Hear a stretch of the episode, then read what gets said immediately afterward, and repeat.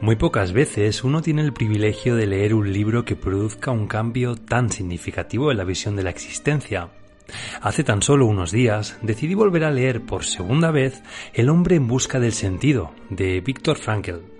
Un sencillo pero imprescindible libro que marcó un antes y un después en el análisis existencial del ser humano y de la psicoterapia. Esta fantástica obra recibió el reconocimiento de millones de lectores después de su primera edición en 1946. Es, sin duda, una lectura obligada frente a un discurso cínico, indolente y resignado. Es para mí un placer presentarte en este podcast uno de los diez libros más inspiradores de todos los tiempos y uno de los relatos más esperanzadores sobre los campos de concentración. La resiliencia que logró construir Víctor te inspirará para afrontar cualquier adversidad que pueda presentarse en tu vida. Bienvenidas y bienvenidos a una nueva entrega de Cambia tu mente y cambiarás tu vida. Víctor Frankl fue doctor en medicina. Nació en Viena el 26 de marzo de 1905 y sobrevivió a la experiencia de cuatro campos de concentración nazis, incluyendo el de Auschwitz entre el año 1942 y el año 1945. Sus padres, esposa y familiares fallecieron en el Holocausto.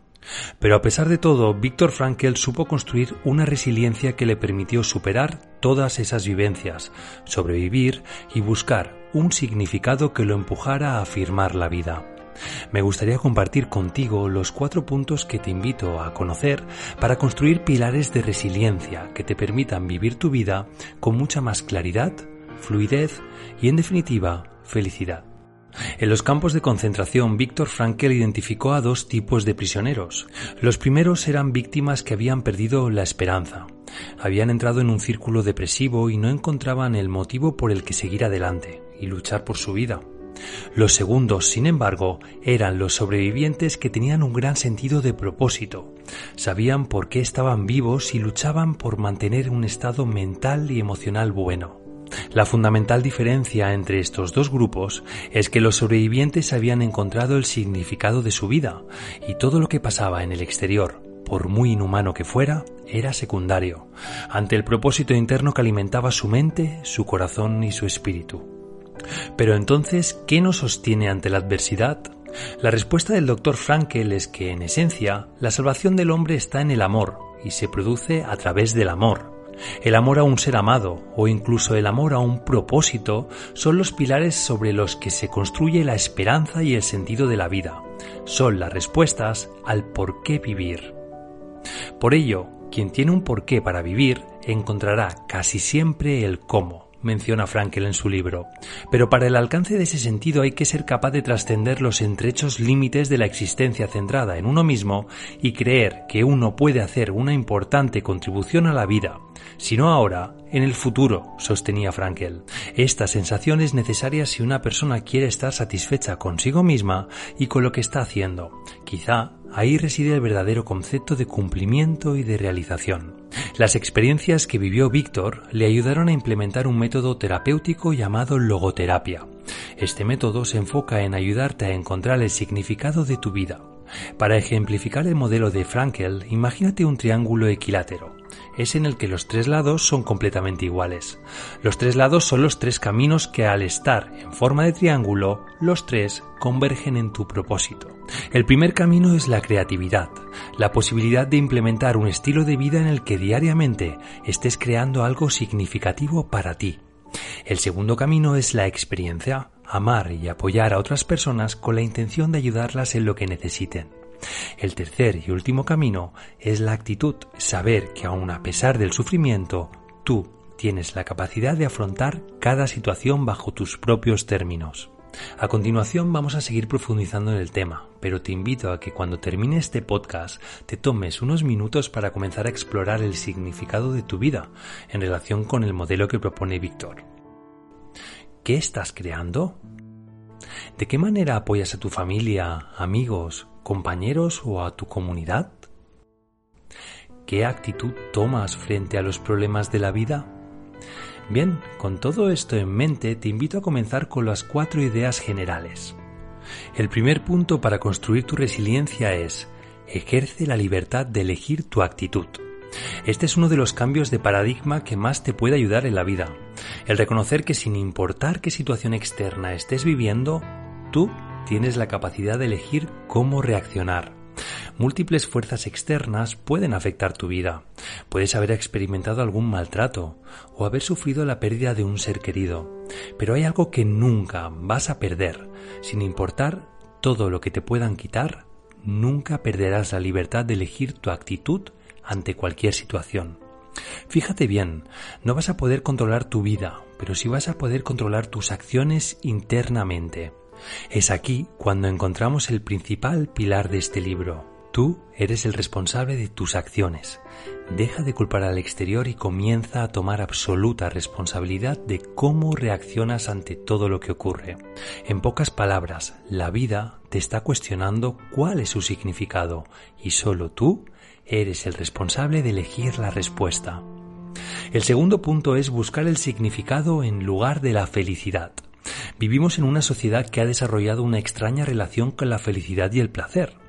Frecuentemente nos encontramos buscando algo que nos satisfaga, Puede ser llenando nuestras casas de cosas que creemos que necesitamos, comiendo o bebiendo de manera desmedida o buscando una fuente inagotable de entretenimiento en series o redes sociales. Pero paradójicamente esta mentalidad fundada en complacerte en todo momento te aleja cada vez más de una vida plena y satisfactoria. Por ello, la invitación que desde aquí te hago es dejar que la felicidad y el placer sean simples acompañantes hacia un propósito mucho mayor. La verdadera felicidad no puede ser forzada. Esta surge como una consecuencia de vivir con un propósito. Surge en el momento en el que decides volcar tu vida hacia un significado mucho mayor que el de complacerte y hacerte sentir bien.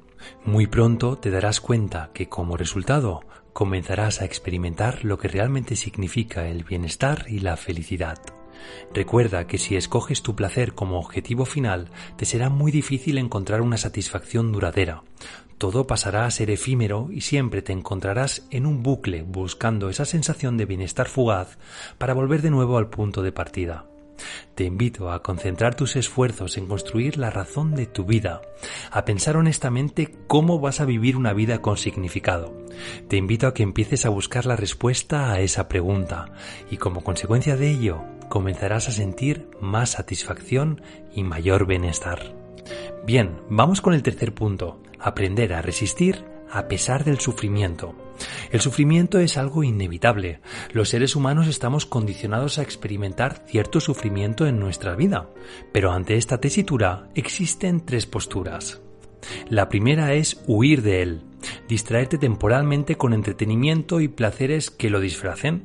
Esta posición puede parecerte atractiva en un principio, pero si ignoramos el sufrimiento, solo conseguiremos que nos golpee aún con más fuerza la próxima vez que aparezca. La segunda postura consiste en convertirte en víctima del sufrimiento. Aquí es cuando permites que el sufrimiento te destruya mental, emocional e incluso físicamente. Al ahogarte en un sufrimiento sin sentido, la ansiedad y las preocupaciones pueden destruir tu vida. Víctor Frankl propone una tercera manera de actuar, encontrar significado en tu sufrimiento. El sufrimiento es algo completamente personal. Nadie va a experimentar exactamente lo que tú sientes. Si estás atravesando una situación complicada que te hace sufrir, solo depende de ti aceptarlo y reconocer la oportunidad que se te presenta de elegir qué significa para ti el sufrimiento. Víctor menciona una cosa muy interesante. El sufrimiento deja de ser en cierto modo sufrimiento en el momento en que encuentra un sentido. La resiliencia que construirás gracias a esta manera de pensar te permitirá superar cualquier circunstancia que afrontes en tu vida. El cuarto punto es observa que el aburrimiento es el enemigo de tu vida. Estamos viviendo en una época en la que abundan dos cosas, la falta de visión y el tiempo de ocio. Cuando una persona que no ha encontrado su propósito se encuentra ante tal abundancia, puede caer en un vacío existencial y optar por vivir una vida sin sentido en la que solo vive para complacerse a sí misma con cosas que no necesita. Bien, como resultado a este estilo de vida, hay tres cosas que aumentarán, la depresión, la ansiedad y las adicciones. Cuando las personas no saben qué hacer con su tiempo, se vuelven fácilmente manipulables por su entorno, posiblemente se vuelven conformistas y hacen lo que todos hacen sin preguntarse por qué lo hacen.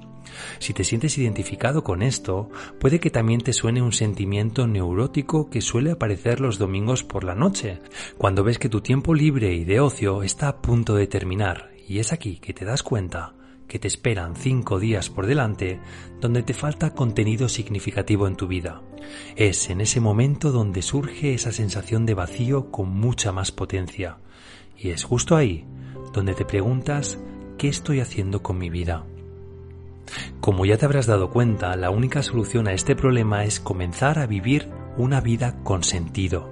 Te invito, en primer lugar, a encontrar ese propósito y una vez lo tengas, a evitar el aburrimiento y a reemplazar las actividades superficiales con momentos significativos que verdaderamente estén relacionados a tu propósito de vida. Estas pues son las ideas de este libro que creo que te pueden ayudar. Sin embargo, te recomiendo firmemente que lo leas tú mismo y que puedas reflexionar personalmente sobre los temas que aborda.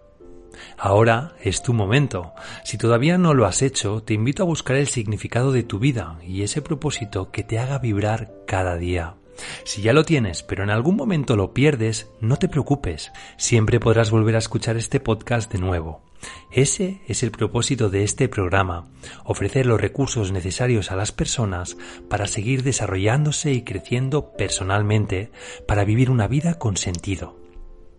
Como propuesta adicional, comparto contigo la opción de realizar un proceso de coaching. Mi propósito en la vida es ayudar a que personas encuentren el suyo. Con esto en mente, me gustaría poder acompañarte a que sigas construyendo una vida con significado y sobre todo con propósito. Si te ha gustado este podcast, dale like y si conoces a alguien a quien le pueda interesar, compártelo. Si necesitas ayuda y deseas contactar conmigo, puedes hacerlo a través de mi página web hectoraguilarcoach.com o a través de mis redes sociales como LinkedIn o Instagram, donde me encontrarás también bajo el mismo nick, Héctor Aguilar Coach. Por último, me gustaría compartir contigo una frase de Víctor Frankl. No hay nada en el mundo que capacite tanto a una persona para sobreponerse a las dificultades externas y a las limitaciones internas como la conciencia de tener una tarea en la vida.